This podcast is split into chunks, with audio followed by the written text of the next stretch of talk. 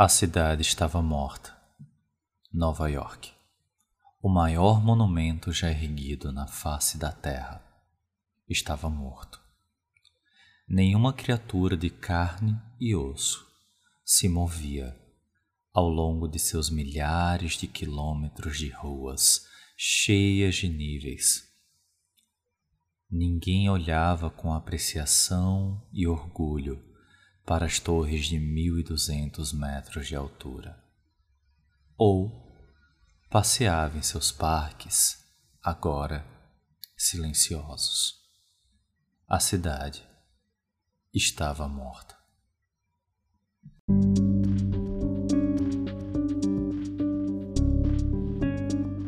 Olá pessoal, aqui é o Fernando. Estamos em mais um episódio do podcast Com Café trazido para vocês pelo Cats, Books and Coffees. E hoje nós vamos conversar um pouco sobre as Pulp Magazines, a origem do termo, e também sobre a recente obra do Ed Brubaker, vencedora do Eisner, que se chama Pulp.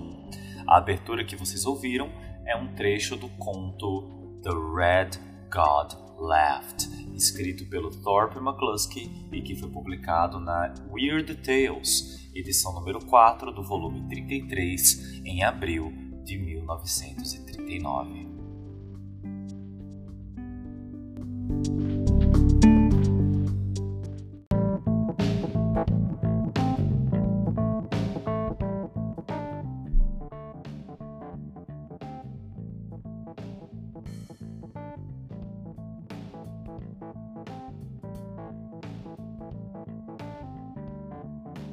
Bom, pessoal, eu imagino que a melhor forma da gente começar a conversar sobre o pulp é entender a origem da palavra.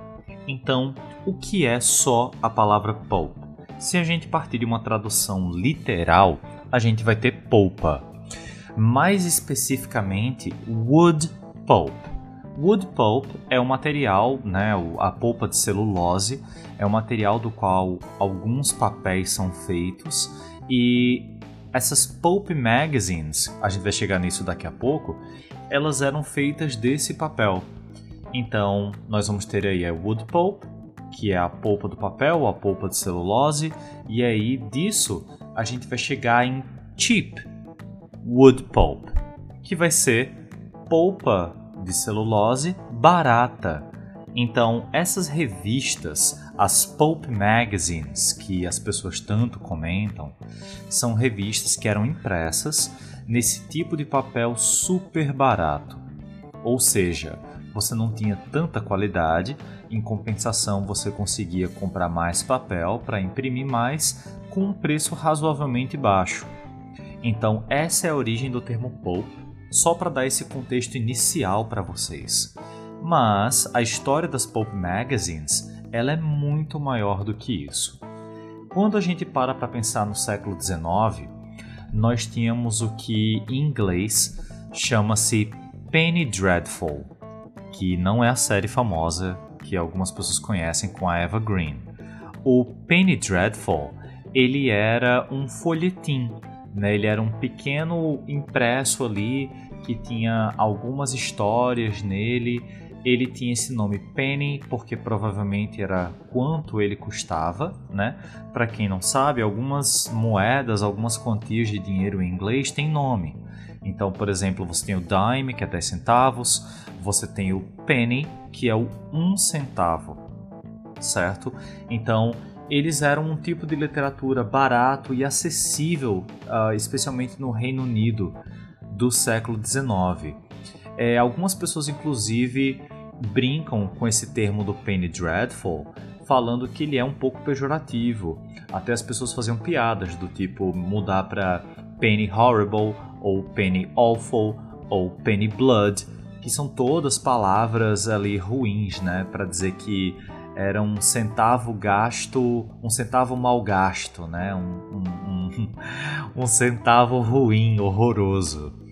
Bom, dos Penny Dreadfuls, dessas séries literárias curtas, desses folhetins, nós, tínhamos, nós tivemos coisas interessantes.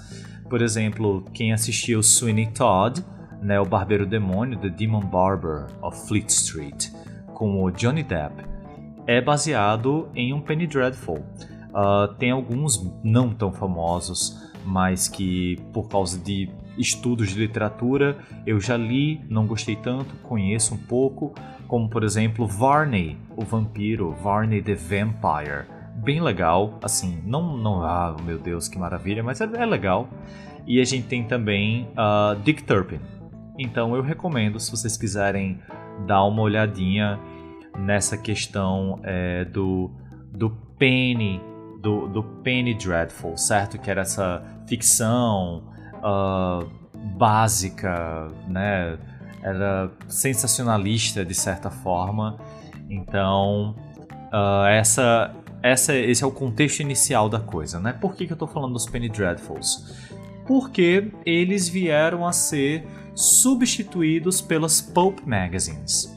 Então a gente já tinha ali nos Penny Dreadfuls algumas histórias que saíam um pouco do terror e entravam mais no detetivesco, no crime, embora ainda tivessem muito dessa ainda tivessem muito dessa coisa é, sobrenatural, né? E aí eles foram a, a, popularidade do Penny Dreadful foi se alterando quando você vai chegando ali no final dos 1890 você vai ter outras formas literárias competindo com ele. Ele começou a inclusive ser cobrado a half penny, ou seja, metade de um centavo, né? Então você tem aí o preço mais é, o preço mais barato ainda, mas quando chega ali é, na Primeira Guerra Mundial, por exemplo, na metade para o final da, da da Primeira Guerra Mundial, você vai ter é, um autor muito famoso chamado Alfred Harmsworth, e graças a ele a gente tem coisas do tipo Winnie, o urso, né? Winnie, o ursinho de mel, Winnie the Pooh.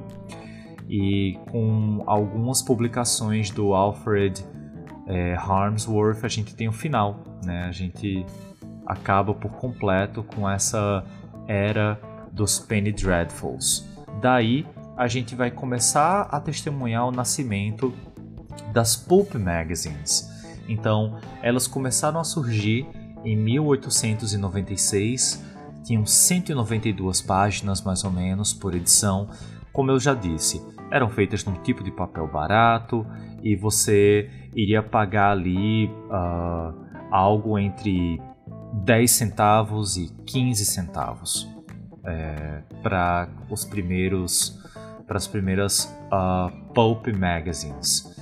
Então, ela nasce de uma revista bem antiga chamada Argosy, que era do Frank Munsey, e é muito interessante porque isso foi em 1896. Quando você chega em 1905, a gente começa a ter a publicação nessas pulp magazines que eram também chamadas de popular magazine você vai ter a publicação já de nomes com muita relevância. Então, uh, os, o pessoal que publicava na época adquiriu direitos de coisas muito relevantes, como por exemplo é, Robert E. Howard ou O Mundo Perdido, né, do, do Ryder Haggard. Então começam a entrar certos elementos na, na revista, no início, né, nesse prenúncio da revista Pulp, que vão fazer uma grande diferença. Um detalhe curioso é que essa, a, o início da revista Pulp, né, ela era conhecida como uh, um, um boys uma, bo, uma boys publishing, né? Era uma revista para garotos. É interessante a gente pensar nisso é, como que desde a, daquele início era tudo tão dividido, né? A gente tinha um impacto tão grande é, do machismo, né? Então é uma pequena curiosidade. Bom, voltando um pouco para as revistas pulp, a gente vai ter o pico da popularidade dela nos anos 20. Então ali nos anos 20 elas estão já no ápice do sucesso. Algumas revistas pulp estão vendendo já nessa época um milhão de cópias. Eu não consigo conceber o que é ser editor de uma revista e descobrir que está saindo um milhão de edições dela, um milhão de cópias nos anos 20. Né? É, é muito interessante. E, e por volta ali de 30, 30 e pouco, a gente já tinha mais de 150 revistas pulp diferentes. Então, algumas vocês com certeza já devem ter ouvido falar, como por exemplo Amazing Stories, Weird Tales, ultra ultra famosa, uh, Thrilling Wonder, Planet Stories, Amazing Stories, Black Mask, Argosy, Blue Book, Spicy Detective. Então, vão surgindo várias e várias com várias temáticas diferentes e aqui, né, quando a gente chega ali nos anos 30, já está tudo completamente misturado. A gente vai ter pulp magazines que vão do detetivesco, do crime, até uh, o absurdo do sobrenatural. Então a gente vai ter zumbis, a gente vai ter vampiros, a gente vai ter lobisomens. A gente vai começar a ter os primeiros heróis pulp, né, com Flash Gordon, com Sombra, Doc Savage. Então, o, os anos 30 talvez tenham sido é a época mais prolífera, né? A época mais interessante ali para você ser um leitor de pulp magazine. E aí, diferentemente dos Penny Dreadfuls que deram é, lugar a um novo, a um novo tipo de coletânea literária, a um novo tipo de formato, aqui na verdade a gente vai ter o impacto é, da Segunda Guerra. A Segunda Guerra ela, ela impactou assim brutalmente tudo. Inclusive, uh, o, o, o, talvez o impacto principal tenha sido em matéria-prima, né? Como que você, com um planeta inteiro em guerra, como que você vai conseguir manter o seu custo de produção? Como que você vai conseguir a matéria-prima? E aí a primeira decisão que os editores das revistas Pulp, porque ela era publicada no formato magazine, então você tinha ali alguma coisa, sei lá, talvez de 18 centímetros por 25, né? Era né, à toa que em formato elas eram equivalentes às contemporâneas chiques dela, que eram as glossy magazines, né? Que eram as revistas de fofoca, revistas de notícia. Bom, elas tinham ali o mesmo, o mesmo tamanho. Então, inclusive Glossy, a título de curiosidade linguística, é usado até hoje para essas revistas de fofoca mais sensacionalistas que tem um papel bom, né, brilhante, por isso que é glossy, como se a gente fosse pensar em lábios ou no produto para lábios. É, então elas tinham esse formato magazine, um formato grande, né, de 18 por 25. E aí elas são reduzidas para o formato digest. Então elas entram nesse formato pequenininho de 14 por 20. Então o que eles usavam antes para imprimir uma polpa inteira agora rende duas, né? E eu acho que o digest mais famoso foi o Reader's Digest, né, que a gente vê aí é, vez ou outra. Então ele é só um pouquinho maior que um livro paperback, para quem nunca pegou uma ou ouviu. Então uh, os, os pulps eles começam a ser publicados nesse formato né, do digest e mesmo assim Uh, tudo continua muito caro para manter as impressões, os direitos autorais, o pagamento, o pagamento dos leitores é, e o pagamento, aliás, o pagamento dos escritores, né? Até porque as compras estão muito baixas, então você acaba tendo um declínio de tudo, né?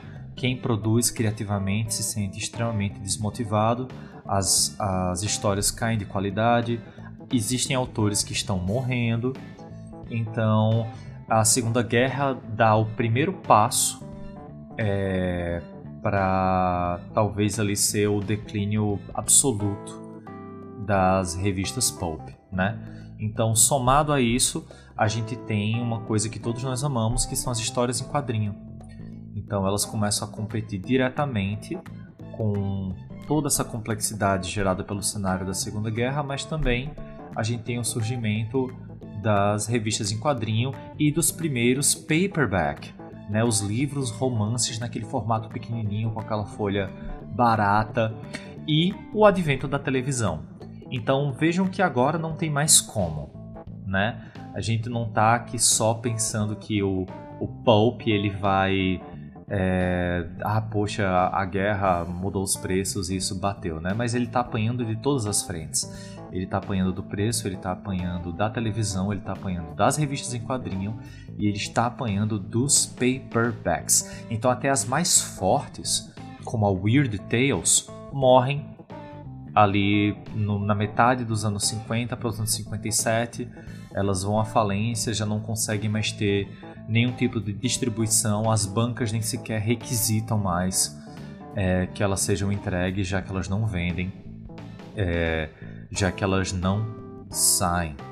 E mesmo os popes que eram os de western, né, que eram os popes de cowboy, que eles talvez tenham sido alguns dos mais duradouros, eles também ali para o final dos anos 50, eles já não é, eles já não funcionam mais, já não existem mais, né? Então, o, como eu falei que elas começaram até a ser publicadas no formato digest, dos anos 50 em diante, quem conseguiu sobreviver foram justamente os digests. Eles foram ali até os anos 70, 80, e nos digests a gente vai ter a sobrevivência maior de ainda alguns autores, né? A gente vai ter muita ficção científica nos digests. Então a gente vai ter Asimov, uh, a gente vai ter é, eu lembro que tinha um que era o Galaxy Science Fiction, que era só sobre ficção científica que extrapolava diversos limites né, do, de como que a gente pensava e repensava é, o universo. Eles também acabam fazendo certa forma na Itália. É, eles, eles, por exemplo, uh, Diabolik, que está chegando aqui no Brasil, ele era publicado nesse formato do Reader's Digest, mas é um formato que não dura muito, né? Se a gente for parar para pensar que ele bateu para valer ali em 57 e foi até 77, 78, 20 anos ali mais ou menos de sobrevivência.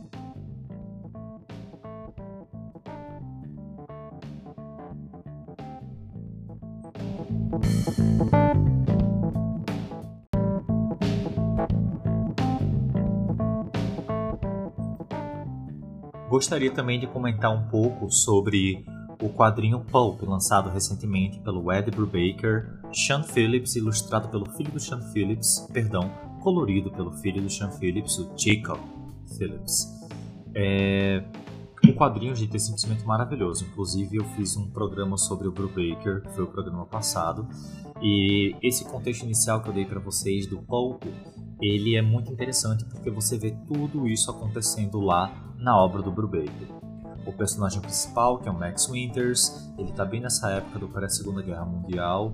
A gente está vendo o declínio é, das revistas pulp, os autores já são extremamente mal pagos. É, o quadrinho mostra pra gente um bocado de como essa literatura era escrita, inclusive de onde essa literatura vinha, o que é muito legal e a gente pode ver como funciona a dinâmica entre escritores mais antigos escritores novos. A gente vê a ambientação dos Estados Unidos na época, como que eles estavam sentindo e lidando com o nazismo que estava surgindo na Europa. A história, a história se passa ali em 38, 39.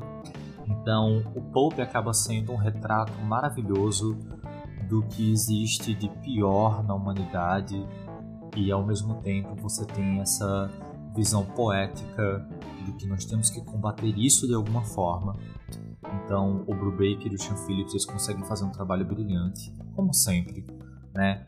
Onde a gente tem esse típico, típico no sentido de ser uma característica deles, é, anti-herói, amargurado, mais ou menos sem nada a perder, e que vai precisar colocar a mão na massa por um motivo ou outro. A revista provoca várias reflexões nesse sentido, inclusive passando por coisas mais sérias ainda, como o legado e como o seu papel, é, o que, que você representa e, e o que, que você, como você vai impactar as pessoas que você ama.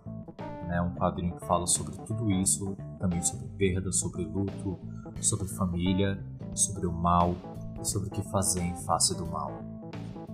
É, eu recomendo demais a leitura, eu só queria fazer essa menção honrosa aqui, já que estamos falando sobre Pulp e o quadrinho se chama Pulp.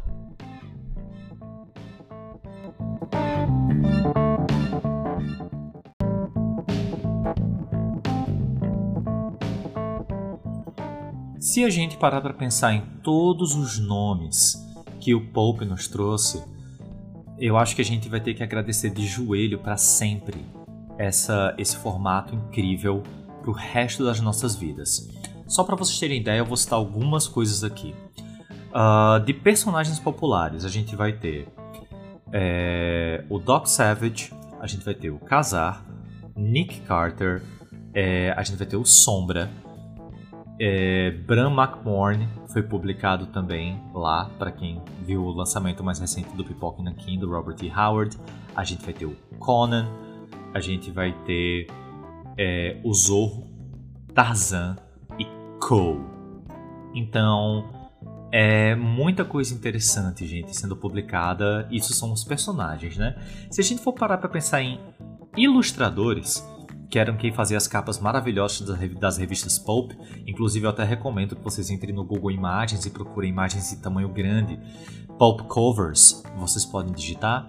E vocês vão encontrar artes maravilhosas que dá para transformar nos mais diversos posters. Então a gente vai ter Ed Cartier, Virgil Finlay, Frank R. Poe, Norman Sanders, Emmett Watson, Rudolph Belarski. É, é, são autores, ilustradores incríveis, incríveis e fantásticos. E agora a gente entra na parte mais interessante de todas. Todo mundo que está sendo publicado hoje, que está super em voga e que está sendo trazido de volta pelas mais diversas editoras, já esteve em revistas pulp. Então nós vamos ter Isaac Asimov, publicou em revistas pulp, Ray Bradbury, é, H.P. Lovecraft, né, H.P. Lovecraft, uh, Robert E. Howard, a gente vai ter também Sex Romer, Mickey Spillane, Jack London, Frank Herbert, do Duna. Então, ah, H.G. Wells, H.G. Wells também, não poderia esquecer nunca.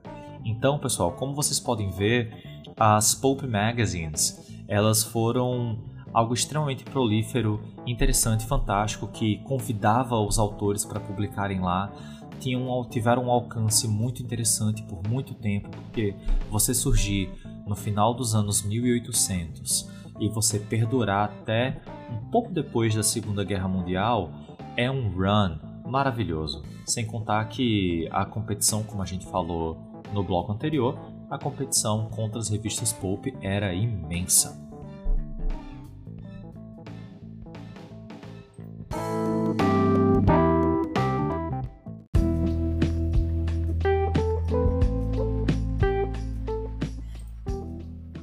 Para encerrarmos, eu quero deixar algumas considerações finais. Primeiro, em relação ao legado das Pulp Magazines. Então, a gente vai ter Pulp em todo canto hoje em dia. Né? Existem é, revistas que são lançadas, foram lançadas até 2001, com o nome Pulp Adventures, que trazem muito dessa vibe da Pulp Magazine que a gente conversou agora há pouco.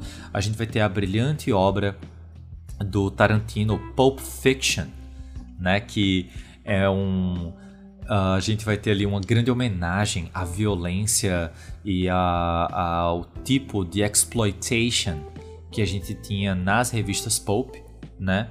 É, inclusive, eu não sei se vocês sabem, mas o título original do filme, né, o título que ele usou nas gravações era Black Mask, é, que era a, uma das revistas pulp mais famosas e da qual o Tarantino era fã né? E a Black Mask em específico era uma revista de que tinha muito muito apelo sexual e violência e histórias relacionadas a crime.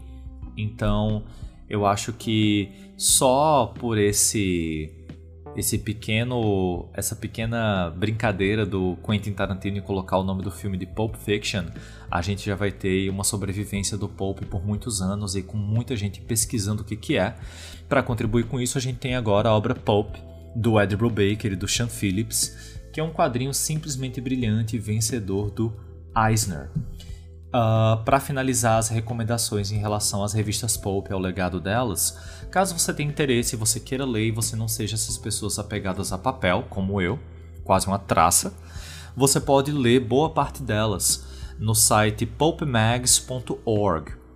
Nesse site a gente vai ter muita coisa de gente como Asimov, Robert E. Howard, H.P. Lovecraft, pois todos estão já em domínio público. Então você pode ler tudo isso e muito mais. São centenas de textos lá no site disponibilizados gratuitamente. Você pode pesquisar pelo nome da revista, inclusive, e aí, sem mais delongas, eu imagino que você vai entrar logo lá e vai procurar por Weird Tales e você vai ler talvez algumas das melhores obras de ficção científica, de crime é, e de barbarismo já feitas.